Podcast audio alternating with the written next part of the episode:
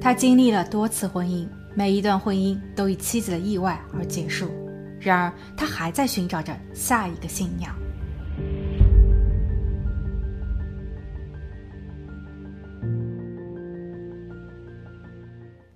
Hello，大家好，我是鬼灵异。今天的故事从一本杂志说起。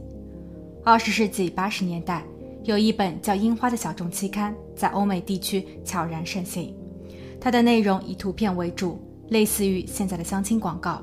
不同的是，这些待嫁的女子是将她们美美的照片刊登于此，用于给有钱人进行挑选和购买。艾米丽塔来自于菲律宾，她家境贫寒，全家人都蜗居在一个破旧的铁皮棚屋内，室内甚至都没有上下水，很多事情都需要拉着帘子在室外操作。她非常渴望摆脱困境。所以也想利用这本杂志改变自己和家人的命运。或许艾米丽塔是幸运的，在她放出照片后不久，有一位叫杰克的美国退伍军人看中了她。杰克跟她书信了四个月，然后直接飞往了菲律宾，与她签署了结婚协议，并在不久后将她带回了德州。艾米丽塔既兴奋又紧张，她并不清楚未来将面对怎样的挑战。不过，年轻的他适应得很快。他在当地结识了一些亚洲朋友，包括同样来自于菲律宾的帕特和托尼。两年后，艾米丽塔生下了儿子，丈夫杰克满心欢喜。正当所有的外人都觉得这场看似是交易的爱情正在慢慢趋于稳定，向更好的方向发展时，一九九四年十月十三日，二十六岁的艾米丽塔失联了。报案人是艾米丽塔的闺蜜帕特。帕特希望警员能够去到她家进行调查。当警员抵达她家时，屋中的小狗正在狂吠。介于车库门口停放有一辆车，所以想必家中是有人的。警员敲了敲门，不过等了很久，丈夫杰克才抱着三岁的儿子打开了房门。警员说明了来意，杰克表示艾米丽塔并不在家，不过这很正常。因为妻子总会突然消失两三天。至于离开的原因，杰克暗示道，他与闺蜜帕特有女同情节。警员有些迷茫，报案的不就是帕特吗？帕特说好友失联了，但好友的老公却指认说妻子可能与帕特私奔，他们之间究竟隐藏着多少秘密？由于没有搜查令，房屋的主人杰克也不同意警员进入屋内查看，所以警员只能暂时打道回府。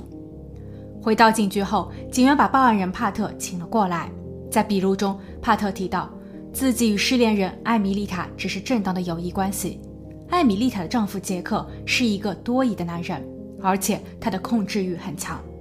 他比艾米丽塔大了二十八岁，所以在很多事情上，杰克总会乱猜忌。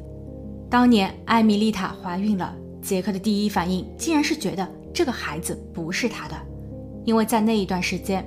艾米丽塔与同社区的异性朋友托尼关系不错，对此，艾米丽塔哭着发誓自己没有背叛，但最终杰克还是让她滚回了娘家。待宝宝出生后，杰克看了孩子的照片，他意识到这个儿子是自己的，所以他在九二年时才把母子两人接回了美国。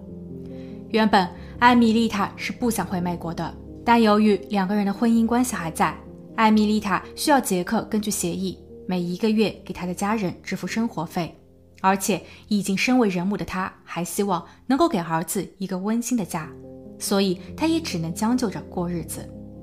为了控制艾米丽塔，在她返回到德州后，杰克给她购买了传呼机，他要求艾米丽塔必须第一时间接听并给她回电，向她更新自己的动态。十月十一日，报案两天前。这是闺蜜帕特最后一次见到艾米丽塔。晚上七点三十分，艾米丽塔送帕特去上夜班。在两个人分开时，艾米丽塔透露，她正计划着要离开杰克，带着儿子另谋生路。据悉，那一天晚上，艾米丽塔约了朋友托尼小聚，但后来他没有出现。托尼有尝试拨打艾米丽塔的传呼机，但艾米丽塔没有响应。托尼也不方便直接去他家查看状况。毕竟之前他是杰克的怀疑对象，直到帕特和托尼在两天后偶遇，并谈及到了艾米丽塔，两个人此时才开始意识和担忧，艾米丽塔可能出事了。十三日报案当晚，警员在一家沃尔玛超市的停车场中发现了艾米丽塔的车，但车内没有人。只是有一点比较蹊跷，那就是艾米丽塔的身材相对矮小，她每一次驾车时都必须把椅子调至最前，否则他都够不到油门和刹车。但现在汽车的驾驶椅非常靠后，那么究竟是谁移动了这辆车？十月十四日报案一天后，丈夫杰克被请到了警局。他在配合笔录的同时，并不认为妻子发生了意外，他还主动提出让探员跟随自己回家检查一番，看看有没有可疑之处。探员则回应说：“我们会去的，还会让法医通过最新的 DNA 检测技术确认艾米丽塔是否在家中发生过意外。如果是，那么即便显性的血迹被清洗过。”通过 DNA 也很快能够还原真相。此时的探员其实很清楚，这一些话是用来吓唬杰克的。当年的 DNA 技术才刚刚起步，不仅耗时费钱，还往往都是因为操作不当得不到任何的结果。但对此并不太了解的杰克显然是被套路了。他很尴尬地说：“要不改天等搜查令下来后再去他家，因为他记得当日下午他还有别的事情要做。”这个应答直接引起了探员的注意。探员接着问：“艾米丽塔是你唯一的妻子吗？你怎么不找一个当地的女子结婚呢？”杰克回答道：“他之前有结过婚，不过老婆们都离世了。都离世了，是杰克的运气不佳，还是他的命太硬克妻？又或者这并非是简单的巧合的？”探员并没有继续询问，他放走了杰克，然后安排手下暗中跟随。自己则去了档案室，开始翻阅当年的卷宗。一九五八年，杰克十八岁，他与第一任妻子结婚，但这一段婚姻在两年后宣告无效，因为妻子在当时还未成年。杰克单身了一年时间，在结识了新女友莎朗后与其成婚。婚后，他应征入伍，驻扎在意大利。他与莎朗先后生了两个儿子。一家四口过着幸福而又平淡的生活，可是，在婚后的第七年，杰克被捕了。他开枪打死了一名意大利男子，并声称这一位男子在违规偷看他们的卧室。后来，经过四个月的交涉，意大利警方同意撤销指控，但杰克需要驱逐出境。回国后的他与沙朗还有两个幼子定居在了德州，但没有过多久，杰克又接到了新的任务。并只身一人前往了韩国服役。一九七八年七月二十日，回美探亲的杰克突然报案说，自己的妻子沙朗轻生了。卷宗记录，案发时沙朗一个人穿着内衣睡在床上，他的小腿之间夹着一把长枪，枪口对准了自己。受伤的部位在胸前，他的脚趾上也有伤口。文档的最后备案是：案件关闭，离世原因为自杀。卷宗里夹着一张案发时所拍摄的照片。当探员查看时，他总觉得有哪里不对劲，于是他拿起了电话，致电给了当年的办案巡警。办案警员回忆说，在他抵达现场时，沙朗正平躺着，胸前的伤口尤为显眼，床边只站着她的丈夫杰克。杰克说，他当时正陪伴十岁的二儿子在前院玩，突然间异响传来。杰克立马冲进了屋内，然后他发现了自枪的沙朗。办案警员走到床边，本想近距离观察一下沙朗，但他诧异的是，忽然沙朗的一只手伸了出来，他紧紧地握住了警员的手腕。沙朗还活着，警员赶紧呼叫了救护车，并一直鼓励着他再坚持一下。医生很快就到了。此时，在一旁的丈夫杰克显得很慌乱，他重复地说着。我该怎么办？不过沙朗最终还是没有挺住。警方在第一案发地沙朗的卧室中找到了一份遗书，上面写着：他在两个男人之间左右为难，他无法面对，也无法忍受生活的混乱，所以他选择了这条不归路。经专家鉴定，遗书上是沙朗的字迹。医院的医生也确认，导致他不幸的就是放在他身上的工具。种种的迹象都偏向于是沙朗自愿选择了不归路。当时丈夫杰克要求尽快结案，沙朗的家属也并没有提出要做进一步的检测。所以办案警员在经过上级的同意后关闭了案件。探员在听完整一个过程后，向这一位警员索要了沙朗家属的电话，然后探员尝试拨打了这通电话。接听电话的是沙朗已经年迈的父亲。对于女儿的案件，八十四岁的老头一开口就说：“这是可恶的杰克害了他女儿。”原来，在案发当年的二月，沙朗已经提出了离婚。他曾告诉过父亲以及身边的朋友，他已经找到了更疼他、更爱他的男人。这个男人不但对他好，还对他的两个儿子也细心呵护着。沙朗想要一个全新的生活。杰克在七月初从韩国回美，这次回国一个重要的事项就是办理离婚手续。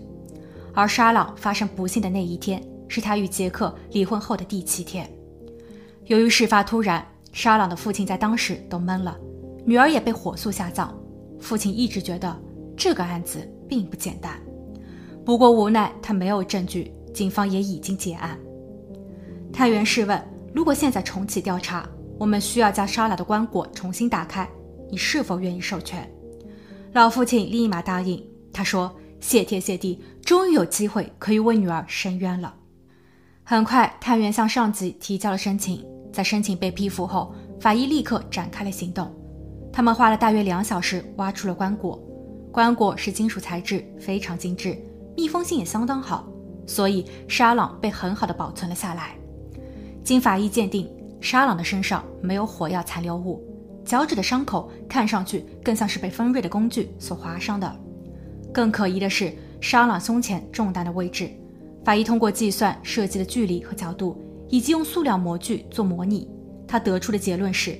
沙朗根本做不到用脚趾了结余生，况且根据案发当日所拍摄的照片显示，沙朗身下的床单似乎太过干净，伤口的下方并没有一滩污渍，反倒是他的大腿和小腿处有散落的血滴印记，这表明沙朗绝不可能是一个人躺着受伤的。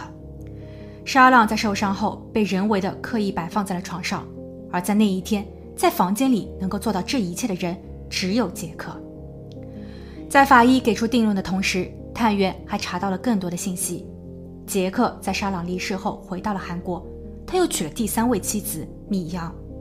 米扬在一九八六年跟着杰克去到了德州惠特尼湖游玩时意外溺水。米扬的姐姐在事后向媒体透露，米扬不会游泳，她很怕水，她绝对不会自己下水。而事发前，姐姐曾收到米扬的一封家书，里面抱怨着丈夫杰克对其动粗。在米阳的葬礼上，姐姐还留意到米阳的脸上有淤伤。而当杰克听说姐姐正准备请求警方介入重新调查时，他在没有通知其他家属的情况下，直接为米阳安排了火化。这是在销毁证据吗？让我们再回到艾米丽塔的失踪案。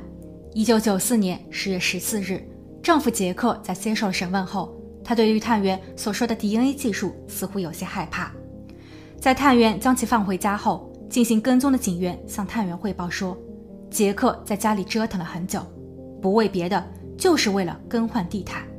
此时的杰克其实并不知道，探员正在调查关于他前任的意外。数周后，在法医报告杰克的第二任妻子沙朗是被人为所害时，探员就这一起案件向法院申请了逮捕令。最终，杰克在一家邮局的门口被捕。被捕时，杰克正在给菲律宾的另一个女子寄信，那一位女子也是樱花期刊上的待嫁新娘。在警员告知杰克他涉嫌了谋害妻子时，杰克则问道：“是哪一个？”一九九五年三月三十日，探员在获得搜查令后去到了杰克家，屋内已经被他打扫得一尘不染，警方没有找到任何的证据。不过，杰克的大儿子在几日后找到了探员，他说他非常害怕，是他的爸爸谋害了妈妈沙朗，他的爸爸还有可能是谋害他后妈艾米丽塔的真凶，因为在艾米丽塔失踪的前一晚，十月十二日，杰克让他隐藏了一部传呼机，杰克还把家中的新的沙发锯开，并拿出了沙发中的海绵，儿子并不确定杰克要做些什么。只是后来，杰克把这张破的沙发搬上了车，然后开车出门。等他返回后，他就一直在车道上刷洗着他的汽车。大儿子交出了艾米丽塔的传呼机给探员。一九九五年十月，艾米丽塔失联近一年，一位猎人和他的儿子在惠特尼湖附近发现了一个头骨和几颗牙齿，经检测，他们属于艾米丽塔。而根据景区附近的监控视频显示，杰克在九四年十月十三日案发当日的凌晨曾经进入过那片区域，所以三个半月后，杰克的指控中又多了艾米丽塔一案。一九九六年一月三十日，杰克因为第二任妻子沙朗的不幸被判过失罪，判处三十五年徒刑。八月二十日，艾米丽塔一案开庭。检方认为，杰克对艾米丽塔始终心存疑虑。当艾米丽塔表现出她想要离开时，杰克下定了决心。他选择在夜间动手，因为那时儿子们已经入眠。但不巧，正在他动手到一半的时候，大儿子走出了房间，所以他灵机一动，让大儿子帮忙把传呼机藏起来，从而支开了大儿子。他掏空了沙发，是为了把艾米丽塔装入其中，以此掩人耳目。在他销毁一切后，他冲洗了自己的车子，还将艾米丽塔的汽车停到了超市门口，以此来伪装他的消失与自己无关。对此，杰克拒不承认，因为他觉得检方并没有掌握确凿的证据。最终，陪审团一致认定杰克有罪，法官判了他九十九年牢狱。杰克在后期又提起上诉，但均被驳回。在下一期案件中，几位好友们坐在门廊上小饮畅聊，突然间一声巨响，大家都以为是汽车追尾了。但当他们准备去查看时，却发现刚刚还在与他们畅谈未来的其中一人，现在已经瘫坐在了原地，奄奄一息。好了，今天的案件就分享到这，我们下期见。